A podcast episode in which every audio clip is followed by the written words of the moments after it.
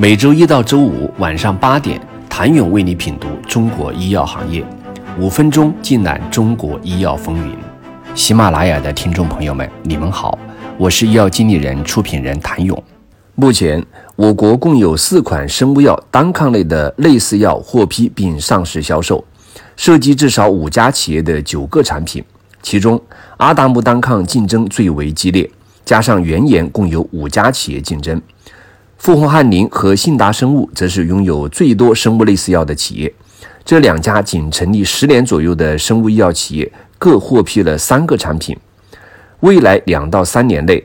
百奥泰、海正、正大天晴、齐鲁制药等企业也预计将有数个产品获批。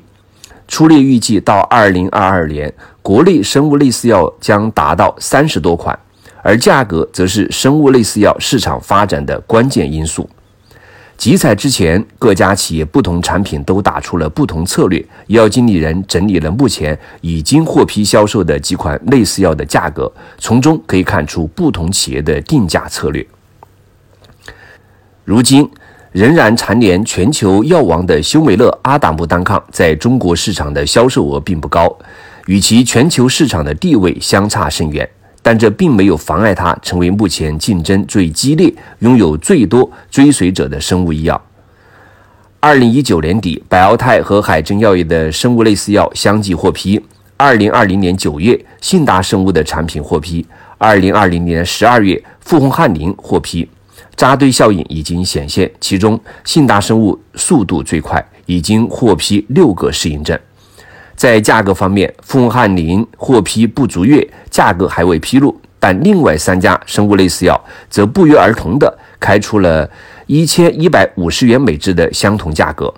而原研修美乐在中国的价格刚刚经历过一场悬崖式的下跌。二零一零年获批之后，修美乐一直保持着七千五百元以上的价格。二零一九年，修美乐曾主动将价格由七千五百八十六元每支下调至三千一百六十元每支。当年的医保谈判中，修美乐价格在前次调价基础上再降百分之五十九点一八，达到一千二百九十元每支。而其他三家类似药定价相同，约为修美乐的九折。在国外，修美乐的价格并不如国内这般廉价。生物类似药的定价空间也相对较大，但在国内，在医保报销之后，仅仅相差五十元左右，以报销百分之七十来计算，这样的差价下，患者是否会选择类似药是一个疑问。不过目前为止，修美乐的国内市场做得并不优秀，因而未来在生物类似药能否在临床市场上取代原研药，主要看三点：一是医保支付。二是医院覆盖，三是医生处方。最近，信达生物的赠药政策首次公开，信达生物将拿出一万两千支苏利信阿达木单抗生物类似药用于该项目的援助，低收入患者可以享受买四赠三的赠药援助，低保患者可以免费使用六支苏利信。可以看出，各家企业已经开始蠢蠢欲动，争夺市场了。想了解国内生物类似药企业是如何发动价格战的，请你明天接着收听。